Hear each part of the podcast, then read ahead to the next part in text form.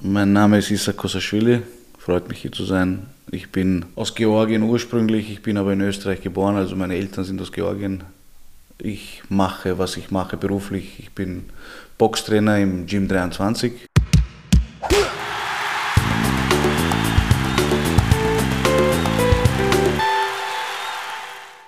Herzlich willkommen beim Unschlagbar Ehrlich Podcast. Ihr habt es bereits gemerkt, wir legen heute einfach mal voll los und wollen direkt von unserem Interviewpartner Isaac Kosaschwili wissen, was seine Eltern eigentlich nach Wien gebracht hat. Meine Eltern sind nach Wien gekommen, wie viele andere, andere Eltern auch von Immigranten. Äh, meine Eltern sind äh, aus dem Kommunismus geflüchtet, haben sich dann hier kennengelernt, bin ich hier zur Welt gekommen und habe eigentlich von dem nicht viel mitbekommen, weil ich direkt mich sehr schnell eingelebt habe, also hier Volksschule, Hauptschule und dann die Ausbildung und so weiter. Warst du schon mal in Georgien dann? Ich war schon in Georgien, ja. Öfters. Von wo genau? ich bin aus Tiflis, aus der Hauptstadt. Hauptstadt, ja. Warst du dann ein schwieriger Teenager, wenn du Boxen gemacht hast? Ein schwieriger Teenager, ja. Ich habe eine wilde Jugend gehabt von zwischen sechs und 36? nein, nein, nein, das hat sich nach meiner Hochzeit aufgehört. Zwischen 6 und 24 ist mein Leben wirklich drunter und drüber gelaufen. Das Boxen hat mir sehr äh, geholfen, dass das nicht weiter eskaliert. Das war so wie mein, äh, wie sagt man, das Ventil. Ventil. Das Ventil, mit mir selbst äh, zurechtzukommen, klarzukommen und das Boxen und die ganze Boxgemeinde, diese Community hat mich eigentlich sehr bereichert und hat mir in meinem Leben geholfen, auf meinen eigenen Beinen zu stehen. Ich bin in die Volksschule gegangen, danach habe ich mit dem Sport angefangen, da war ich großteils, also ich war ein Schlüsselkind. Äh, Schlüsselkind? Ja, ich habe den Schlüssel in die Hand bekommen und habe bin selbstständig nach Hause gegangen nach der Volksschule, ah. selbstständig mir mein Essen gemacht. Meine Mama hat viel gearbeitet. Ich war viel alleine und da kommt man dann auf blöde Ideen. Da kommt man dann auf sehr blöde Ideen, ja. Was war denn so eins von den eher schlimmeren auf Sachen? Viel Blödsinn. Viel du, willst, Blödsinn. du willst es uns nicht sagen. Viel Blödsinn, ja. Ja, wir haben eh schon über Boxen gesprochen, aber warum bist du jetzt eigentlich zum Boxen gekommen? Warum ich zum Boxen gekommen bin? Ich bin aus einer Sportlerfamilie, alle meine Onkeln und all, alle Männer in unserer Familie betreiben Sport, ziemlich erfolgreich. Und äh, mit zwölf, nein, mit acht bin ich zum Judo gekommen.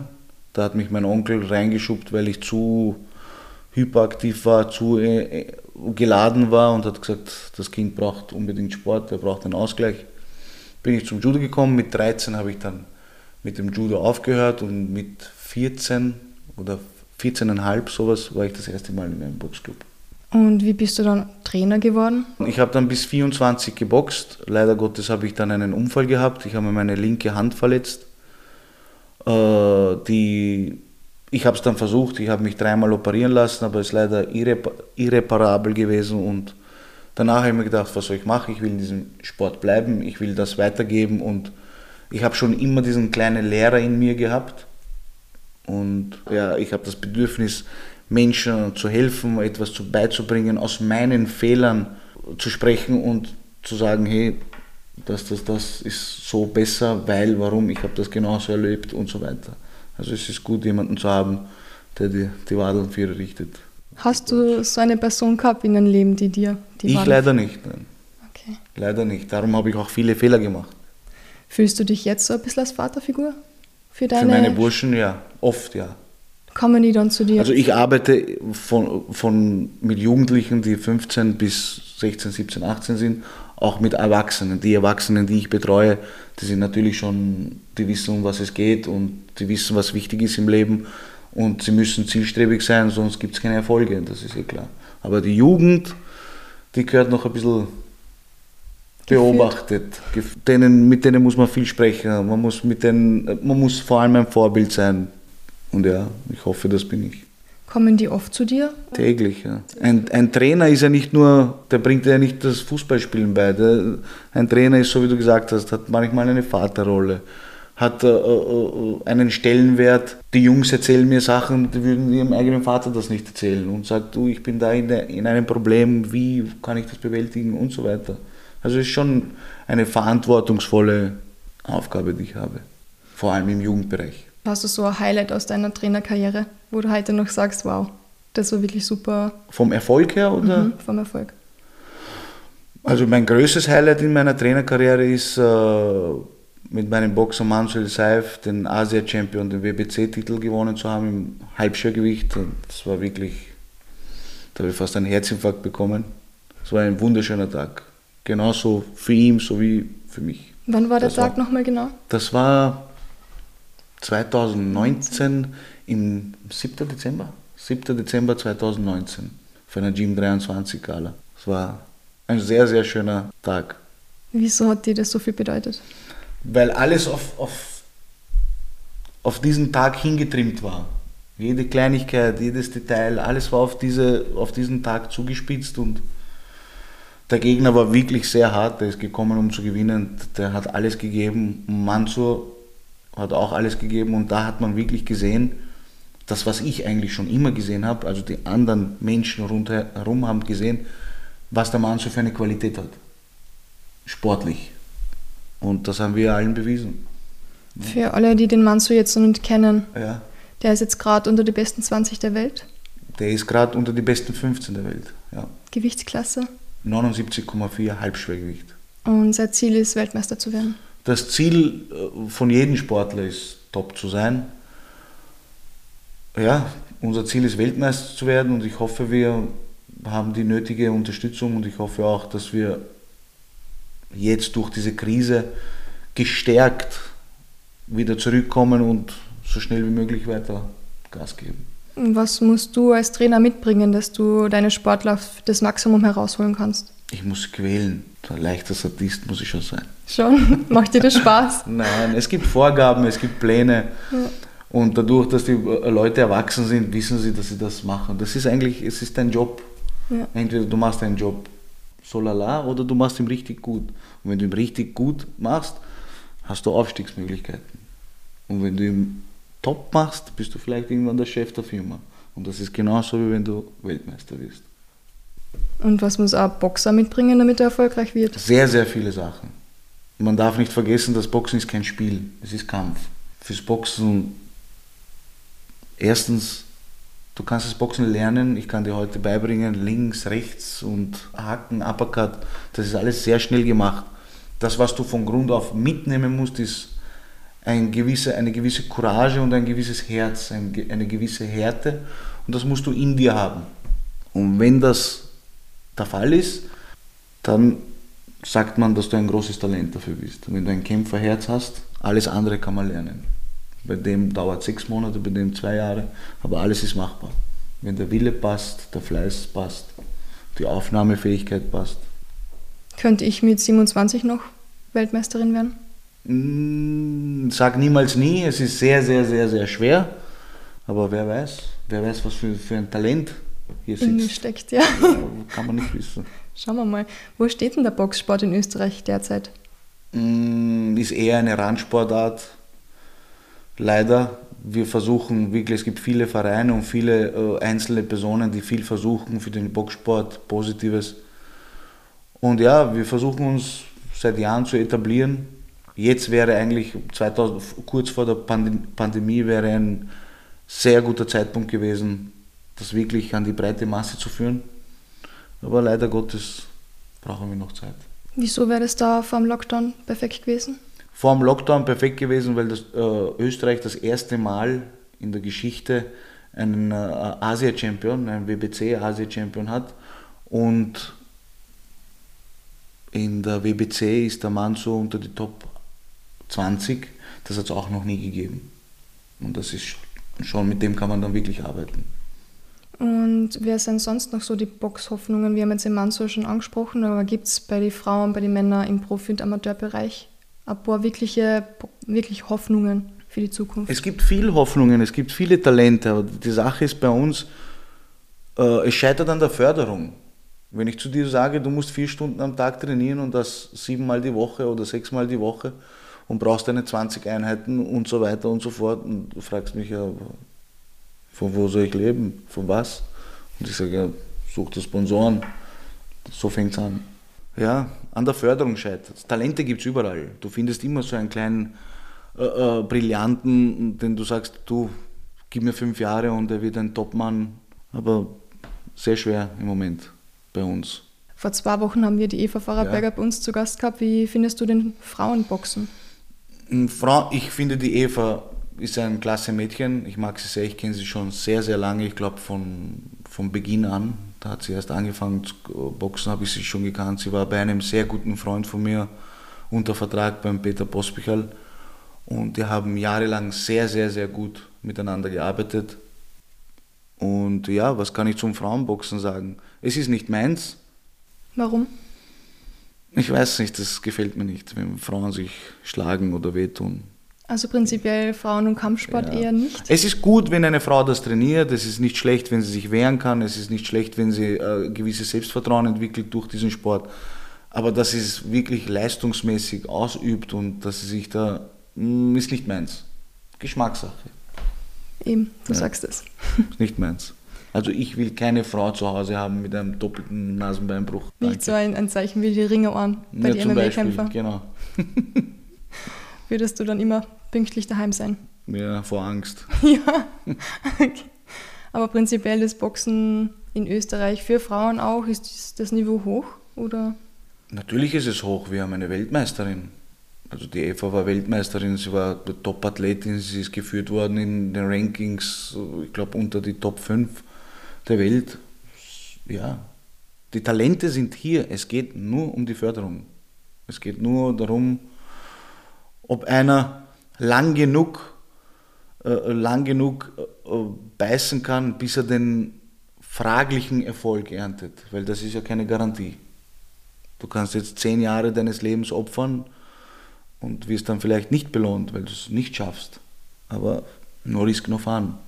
Wenn ich das liebe und ich habe die Leidenschaft dazu, zu boxen oder Sport, egal welchen Sport auszuüben, dann warum nicht? Was hast du dann für Tipps für diese Sportler? Müssen sie jeden Tag fünf in der Früh ins Training gehen, zweimal am Tag trainieren, gesund ernähren? Also was ich meinen Jungs mitbringe, die sich voll reinhauen ins Boxen, was ich auch toll finde und so, den Jungs sage ich, Burschen, Zweites Standbein, immer wichtig. Was ist bei einem 15-Jährigen das zweite Standbein? Die Schule, eine Lehre, eine Ausbildung, das ist essentiell. Es kann morgen sein, so wie bei mir, wie es mir passiert ist, du machst dir den Finger kaputt und das war's. Wie auch immer. Und der Sport ist Geschichte. Darum, man muss immer parallel einen Plan B haben. Viele haben das leider nicht. Mhm. War der Trainerjob für die Plan B immer schon oder war das Nein, eben, nein, nein, nein. Trainerjob, das ist alles passiert eigentlich. Das ist passiert, es war nicht Plan B. Ich habe Gott sei Dank eine Ausbildung gehabt, ich war HTL-Abbrecher, danach bin ich zur ÖBB gegangen, war dann äh, äh, Lokführer und Schaffner und so weiter. Ich habe alle Ausbildungen gemacht. Also ich war schon fleißig und habe mein Bestes gegeben. Und dann habe ich sukzessive, parallel habe ich immer wieder unterrichtet. Das hat mir gefallen. Und dann habe ich gesagt, du, ich gehe jetzt zur BAFL, zur Bundeslehranstalt für Leibeserziehung und mache den Diplomtrainer. Dann habe ich einen Diplomtrainer abgelegt. Auf einmal war ich 2007 war ich Trainerausbildner von den neuen Trainern, die dazugekommen sind, die jetzt im Amateursport arbeiten. Und dann habe ich 2008 oder 2009 haben wir gemeinsam sechs oder sieben österreichische Staatsmeister gehabt. Und so hat sich das entwickelt, Step by Step. Wie bist du damals damit umgegangen? Ich kann man das so schwer vorstellen, wenn du Sportler bist und dann auf einmal von einem Tag auf den anderen kannst du den ja, Sport nicht mehr machen? Sehr schwer. Schwer, schwierige Phase gehabt. Was hast du gemacht in der Phase? Genauso weitergekämpft. Nicht halt im sportlichen Sinne, aber halt mit mir im Kopf, in der Seele gekämpft, das verarbeitet und weitergemacht und ja, das geht schon. Wenn man will, geht alles. Hm, ist kein Ende gewesen. Nein, das Ende ist erst, wenn wir unter der Erde liegen. Wir wissen auch selbst dann nicht, ob es wirklich das Ende ist. Das wissen wir auch nicht, genau. Was macht dir denn am meisten Spaß beim Trainieren von Sportlern? das, was ich weiß, weiterzugeben. Das, was ich weiß, weiterzugeben und wenn das Weitergegebene umgesetzt wird und der Erfolg da ist, das macht mir Spaß. Wenn ich das sehe, hey, ich habe dem Burschen jetzt gesagt, schieß den linken Uppercut raus und er macht das und macht einen Treffer. Und das ist so wie, als ob ich den Uppercut getroffen habe. Wie geht es dir jetzt im Moment, wenn du weißt, okay, du hast super Talente dort, du kannst ein bisschen trainieren gerade, aber es ist Lockdown, es gibt nicht wirklich Kämpfe. Wie geht es dir dabei? ich habe mit dieser Pandemie nicht wirklich ein Problem. Ich weiß, viele Leute, viele Menschen machen sich Sorgen, vor allem um die Älteren und alles hat seinen Sinn und Zweck. Das einzige Problem, was ich damit habe, dass auf den Sport wird nicht geschaut. Die Leistungssportler musst du dir so vorstellen, als ob sie Autos sind, Hochleistungssportwagen sind, die nur in der Garage stehen. So sage ich das. Du bist ein super Sportwagen und du bist toll, aber du stehst in der Garage und darfst nicht gefahren werden. Du bist die Weltranglisten Nummer 14 und bist eingeschränkt im Training, eingeschränkt im Sparring und du darfst nicht eingeschränkt sein, wenn du die Nummer 14 bist. In diesem Niveau zu boxen ist, das ist ein Wahn, da ist jeder top. Und du musst top bleiben. Und das ist jetzt, wird immer schwieriger und schwieriger zurzeit. Diese eineinhalb Jahre, was wir doch schon jetzt in dieser Pandemie stecken, gibt dir keiner zurück. Für die ganzen Olympiasportler, die nicht wissen, ob sie antreten das können. Das ist überhaupt Wahnsinn. Wie viele tausende Sportler für Olympia hingetrimmt worden sind und auf einmal stehen. 50 Prozent der Sportler verliert die Motivation, die anderen wissen nicht, ob überhaupt eine Olympiade stattfindet und so weiter. Für uns sehr, sehr schwierige Zeit. Für den Sport generell global sehr, sehr schwer. Wie haltet ihr euch dann jetzt im Moment fit? Also ich im Moment gar nicht. Ich mache nicht wirklich viel was.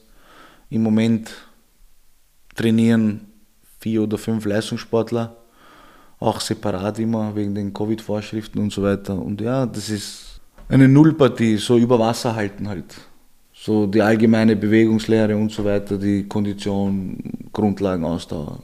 Man kann ja kein Sparring machen, man darf nicht wegfahren und so weiter. Es ist alles schwer. Wie könnte man denn das ändern, dass das jetzt, dass die Sportler da irgendwie mehr rausholen können? Ja, ich habe viele Vorschläge, aber diese Vorschläge, die wir ans Bundesministerium geschickt haben mit ganzen äh, Auflagen, was wir alles was wir alles gemacht haben, allein das Gym 23, was das alles auf die Beine gestellt hat. Wir haben Binnen zwei Tagen haben wir überall Schranken gehabt, Testungen. Wir wollten die Testungen selbst finanzieren. Das, das ist nicht möglich. Das Bundesministerium verweigert das, geht nicht. Wenn jetzt wieder mal, wenn du dich zurückerinnerst an die ganzen Boxkämpfe, mhm. kannst du uns ein bisschen erzählen oder erklären, wie du als Trainer da an so einem Boxabend fungierst, was du da genau machst und wie du halt dort in der Ecke deine Jungs zum Erfolg bringst? Also ich bin sicher nervöser als meine Sportler, aber die sehen das nicht. Das ist die Gabe, die du haben musst. Du musst cool bleiben. Du musst dem Sportler das Gefühl geben, ich bin da. Ist kein Problem. Vorab weg. Boxen ist ein Einzelkampfsport. Wenn du zum Ring gehst, begleiten dich vielleicht 30, 40, 50, 100 Leute, deine Freunde, deine Fans. Aber im Ring stehst du dann alleine. Und da muss jemand dabei sein, der hinter dir steht, dem du zu 100% vertraust. Das bin ich. Für meine Sportler. Und er weiß, ich bin da. Egal was. Wenn ich ihm eine Anweisung gebe, weiß er, diese Anweisung ist richtig. Und das ist eine Riesenverantwortung. Mit der darf man nicht leichtfertig umgehen. Und darum bin ich auch sehr, sehr angespannt. Weil meistens habe ich bei einer Veranstaltung nicht nur einen Boxer, sondern fünf oder sechs. Das ist dann ein Kreislauf an, an. Und auch ein Wettlauf. Ja. Der geht rein, der nächste geht raus und du musst jedem Sportler die hundertprozentige Aufmerksamkeit geben. Kann es sein, dass Trainer so ein Auge haben oder Auge haben müssen? Ja, ja, das ist sehen? Voraussetzung. Das, ist, das Trainersein ist eine Gabe. Weißt du, ich sage immer, ich sage immer, wie erkennst du einen guten Trainer? Nicht, weil er selber Olympionik war oder fünffach, fünffacher Weltmeister. Nein, einen guten Trainer erkennst du nur an seinen guten Sportlern. Das ist eine Referenz. Wenn ich heute ein guter Trainer bin und ich habe aber keine Sportler, dann wie kann ich ein guter sein? Unmöglich. Und um das geht's. Wenn du einen guten Trainer erkennen willst, musst du dir seine Sportler anschauen. vom Charakter, vom Benehmen, von den Leistungen, dann sagst du, das ist ein guter Mann. Hast du noch Luft nach oben? Ja. Was möchtest du noch verändern bei dir oder verbessern? Verändern. Ich will endlich, dass diese Pandemie aufhört und ich will endlich den Titelkampf, den Titel verteidigen vom Manso. Habt ihr da schon genaue Pläne, gegen wen und wann? Pläne ja, aber die Pläne verwässern jedes Mal, weil die Lockdowns verlängert werden und verlängert und, und, und. und. Das ist schwer. Schwer umzusetzen. Jetzt sind wir wieder im Lockdown. Und ich kann nichts planen, wenn ich nicht weiß, dass der Lockdown am 2. Mai fertig ist. Ja. Das ist finanziell wahrscheinlich auch schwierig, Ja, oder? natürlich, wenn du eine Halle anmietest, wenn du das machst, wenn du andere Gegner einladest, ganzen Testungen machst und so weiter. Wir haben letztes Mal mit der Eva schon ein bisschen drüber gesprochen, die Hm. mediale Berichterstattung im Kampfsport. Mhm. Findest du, dass genug gemacht wird? Auch für Boxen? Selbstständig die, machen die Medien leider nichts. Man muss die Zeitungen ansprechen und wenn die Zeitungen das für interessant finden, wenn sie sich bereit erklären, ja, das ist jetzt interessant, dann schreiben sie auch drüber. Aber selbstständig kommt keiner zu dir. Schreibst du dann an die Kronenzeitung, hey, wir haben da einen Na, Boxkampf? durch, die, durch die Jahre lernst du dann gewisse Reporter kennen, die sich für das Boxen wirklich auch engagieren und interessieren. Mit denen bist du halt in Kontakt und gibst ihnen Infos. Ja, Cool. Ich habe ja gesehen, damals hast du für Darko das auch gemacht. ja. ja. Und alles Den ich seit er 15 Jahre alt ist. Org. Ja. Das ist auch zum Beispiel so einer, dem der Sport sehr geholfen hat, mit sich selbst positiv umzugehen. Er ist zu mir gekommen mit 15 mit einer Zigarette und bist du der Trainer hier und so. der Ernst. Ja, ja, ja. Aber ein ganz toller Junge, also Ja. wirklich ein versteckter Diamant. Und an dem hat er dann gearbeitet. Disziplin, äh, Willenskraft, Stärke, psychisch, mental, körperlich. Heute ist ein top junger Kerl, der die Fähigkeit hat, seine Familie zu ernähren, der die Fähigkeit hat, geradeaus zu gehen, was nicht jeder kann. Und der mitten im Leben steht und sich erfreut an dem, was er hat. Das ist super. Ja, wirklich professioneller Kämpfer. Erstens das und zweitens auch ein professioneller Mensch. Falls das jetzt keiner verstanden hat, wir sprechen da gerade über Darko Banovic, MMA-Profikämpfer und den laden wir sicher auch bald einmal ein auf ein Interview. Aber heute beschäftigen wir uns nicht nur mit dem Boxsport, sondern auch ein bisschen mit dem Judentum, weil Isaac, du bist Jude Ja. und du kennst deine Religion natürlich besser als ich, aber ich habe versucht, kurz ein paar interessante Fakten zusammenzufassen. Europa wurde von der jüdischen Kultur und ihren Schriften stark geprägt. Das Judentum war die erste Religion, die nur an einen Gott glaubte. Und aus ihr entstanden später nicht nur das Christentum, sondern auch der Islam. Weltweit gibt es circa 15 Millionen Juden. Und angefangen hat alles in Jerusalem, einem Ort, der nicht nur den Juden heilig ist. Sport und Judentum, das ist ja eigentlich etwas, das nicht wirklich zusammenpasst. Bis zum Ende vom 19. Jahrhundert war eigentlich Sport im Judentum nicht wirklich beliebt und in der Antike sogar verboten. Heute ist Sport im Judentum eigentlich eher selbstverständlich, Gott sei Dank, oder? Gott sei Dank, ja, den Juden ist es schon immer nicht beliebt, kann man nicht sagen. Es war schon beliebt, aber sie haben es nicht ausüben dürfen. Warum? Na, weil das denen, warum sind heute die ganzen Juden alle Händler? Weil sie äh, äh, technische Berufe nicht ausüben durften, weil das damals die Berufe waren, mit denen du viel Geld verdient hast. Im Handel war keiner aktiv, es hat keinen. Und dann hat man das den Juden verboten. Du darfst, darfst das nicht machen. Die haben sich dann spezifiziert in den Handel und heute handeln sie. Gut auch noch. Gut auch noch, ja. Das ist dieser Klassiker. Wenn das noch verboten wäre und du streng gläubig wärst, was würde Isaac Kosaschwili heute mit seinem Leben machen? Mit meinem Leben, wenn der Sport für mich verboten wäre, würde ich dafür kämpfen, dass er erlaubt wäre. Jetzt bist du Jude Ja. und trainierst im Boxen aber Christen und Muslime und Leute von anderen Glaubensrichtungen. Mhm. Hast du im Training schon mal so religiöse Konflikte erlebt oder Nie. Schwierigkeiten? Nie. Ich mache das jetzt knappe 15 oder 16 Jahre und bei mir ist wirklich alles vom, vom Muslim, Christ, Buddhist, Sikh, Alles ist bei mir und es hat nie irgendein Problem. Ganz im Gegenteil. Dadurch ich das Training so führe, wie ich es führe, wird das immer mehr eine Gemeinschaft und das ist, auf das bin ich auch stolz und das sollte auch Wien repräsentieren, dieses multikulturelle gemeinsame Leben. Ich frage, warum, warum sind diese Leute zum Beispiel alle hier? Warum bin ich hier? Meine Familie ist geflüchtet aus dem Kommunismus. Warum ist der hier? Der ist geflüchtet aus dem Krieg. Warum ist der Wirtschaftsflüchtling? Warum ist und hier treffen wir uns und Wien oder Österreich hat uns die Möglichkeit gegeben, zusammen zu leben, eins zu werden, hier ein glückliches, ordentliches, sauberes Leben zu führen. Unsere Kinder werden betreut, wir haben alles, was wir brauchen. Und wenn einer krank ist, ist alles da. Wenn es ist, besteht nicht die Möglichkeit, dass dich Österreich am Boden sitzen lässt. Das gibt es nicht. Bei mir zu Hause, von wo meine Eltern herkommen, gibt es das. In Georgien machst du sechs Kinder und dann sagt er, was hast du denn sechs Kinder gemacht? Kannst du nicht ernähren. Ja. Und das sollten wir schon alle schätzen. Und das lehre ich auch. Und dadurch, dass ich das oft anspreche und dass wir oft wirklich äh, Gespräche führen, es geht ja nur mit Dialog. Anders geht es nicht. Dialog, wir müssen viel sprechen, dann funktioniert das schon alles. Du, dein Name Weißt du die Bedeutung von dem Namen? Weil Isaac, das ist Lachen. Ja, Lachen, ja. Ich habe das eh nachgeschaut. Mhm. Er lacht oder Gott lächelt. Richtig. Kommt aus dem Hebräischen. Mhm. Und in der Bibel wird Isaac als Sohn Abrahams und Vater Jakobs, also den ja. zwei, genau den zweiten der drei Stammesväter der Israeliten bezeichnet. Mhm. Welchen Stellenwert hat eigentlich die Religion in deinem Leben? Grundsätzlich einen hohen, obwohl ich nicht wirklich stark religiös bin, glaube ich an etwas, das höher ist als wir.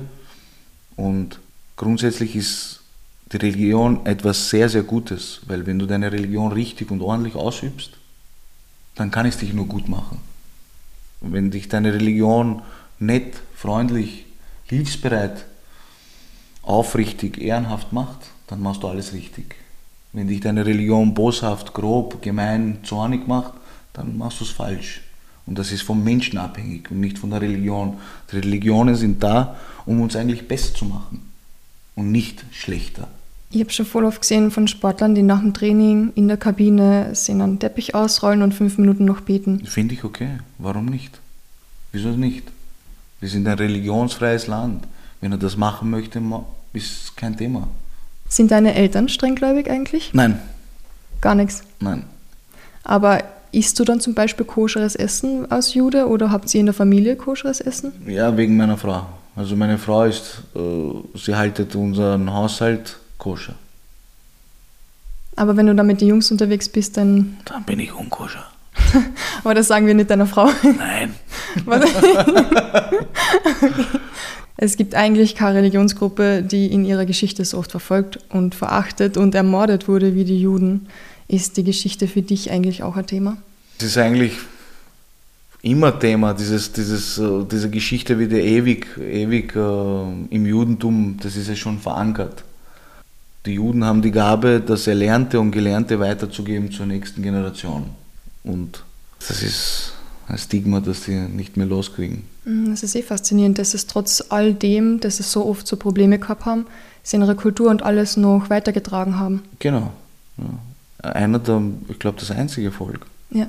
Schau, wichtig ist, dass es uns gesamt, global und als Mensch gut geht. Mir ist nicht wichtig, wer von mir, welche Religion gegenüber mir sitzt, sondern wer vor mir sitzt als Mensch. Weißt du, ich kenne so viele Leute, die meinesgleichen sind, aber schlecht sind.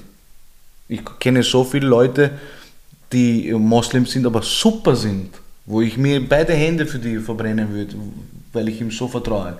Und ich kenne auch Moslems, die aber schlecht sind. Und ich kenne Juden, die kannst du mit Gold aufwiegen, so gut sind sie. Das hat nur was mit dir hier drin zu tun und nicht mit Religion. Wie gesagt, das ist, wie du deine Religion ausübst, das macht dich auch besonders oder auch nicht. Ich habe auch einmal überlegt, was ist eigentlich ein Jude? Hm. Ich habe nie irgendwo gelesen oder mal gehört, dass streng genommen ist er jemand, ein Jude, der von einer jüdischen Mutter geboren wurde. Ja, stimmt. Wie, wie könnte ich dann jemals Jude werden? Nie.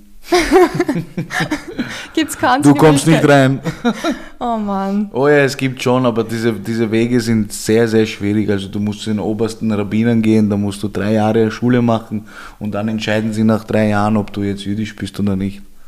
Also es ist kein äh, Willkommen, komm, du darfst auch mit uns Spaß haben. Das es ist ist ein schwieriger Weg.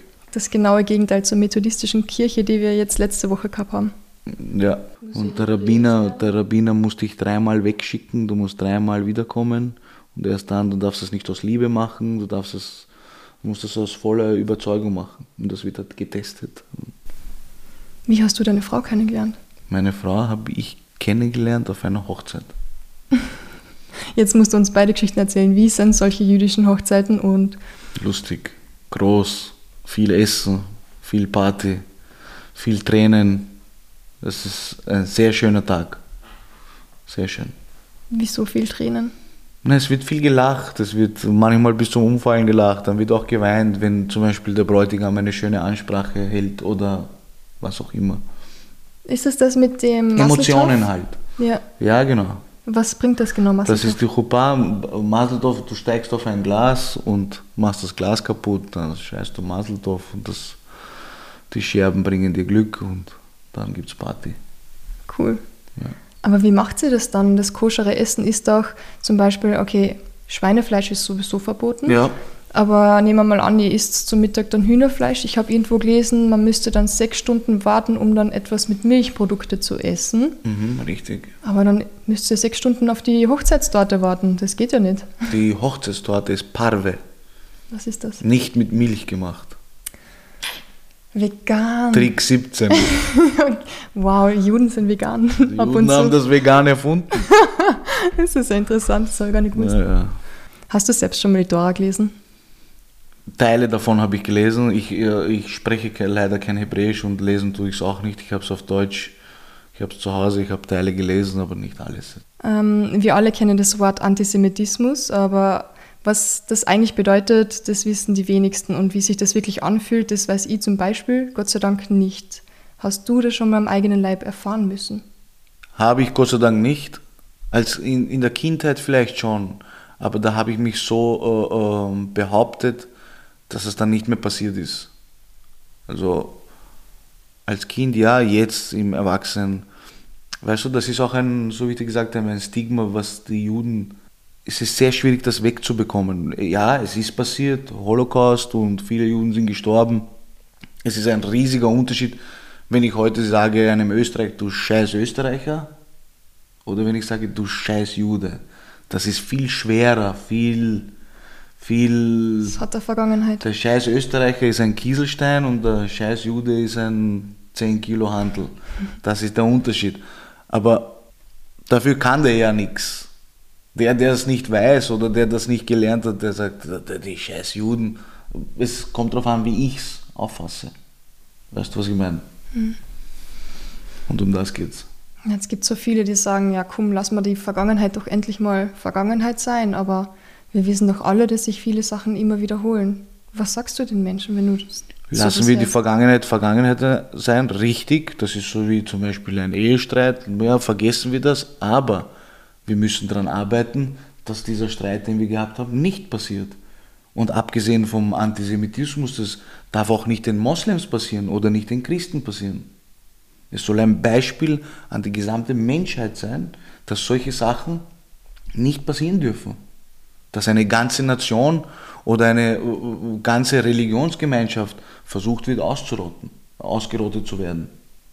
Wenn man alle Religionen vergleicht, was ist, was ist das Besondere an Religion? Es gibt die Liebe, es gibt die Geborgenheit, es gibt die Kraft, es gibt die äh, äh, gewisse Ethik und eine gewisse Richtung zum Leben.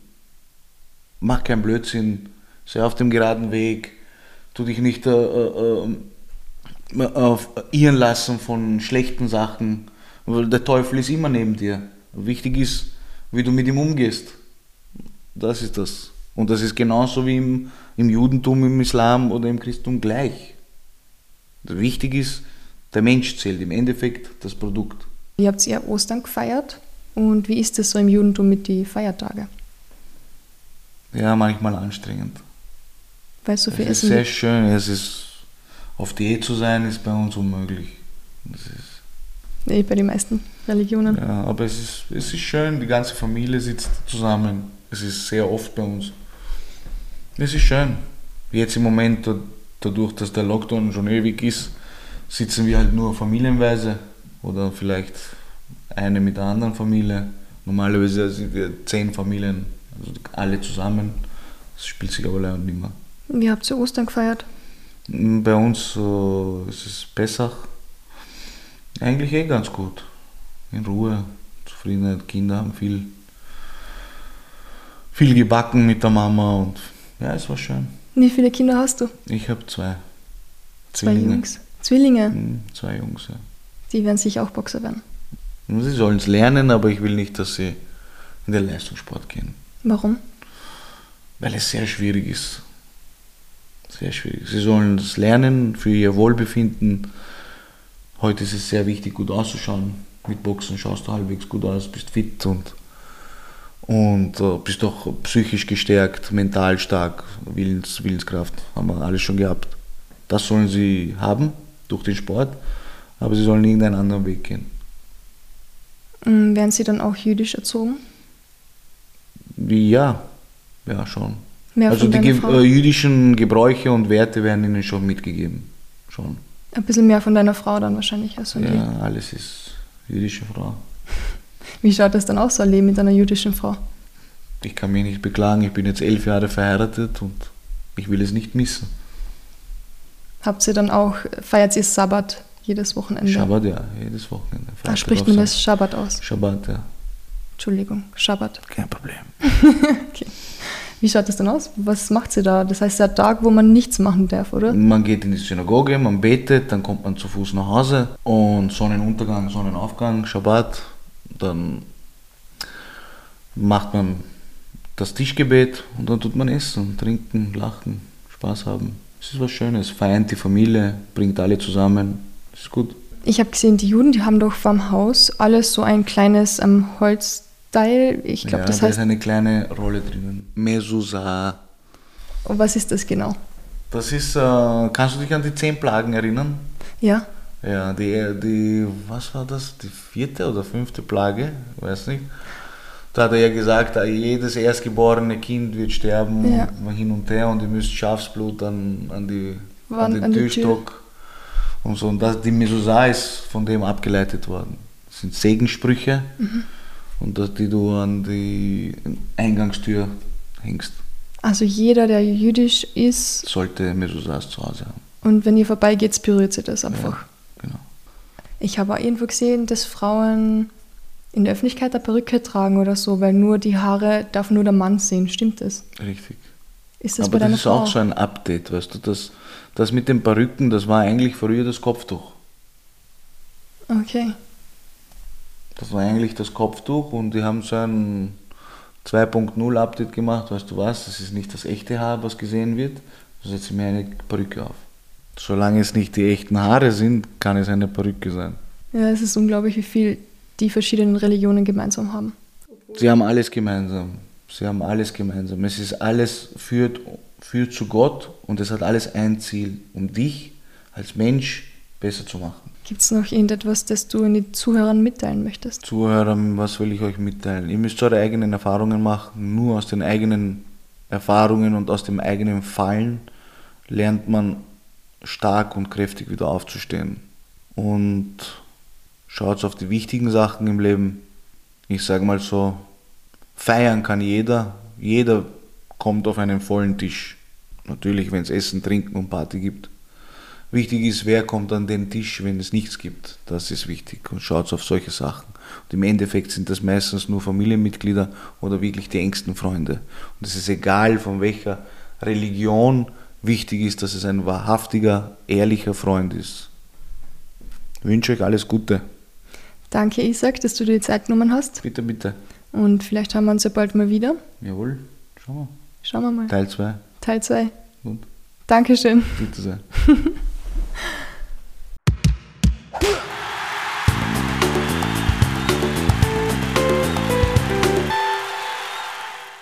Das war Podcast Folge Nummer 9 mit Boxtrainer Isaac Kosaschwili.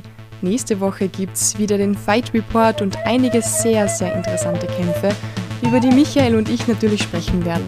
Bis dahin einen guten Start in die Woche, viel Gesundheit und bleib's unschlagbar ehrlich.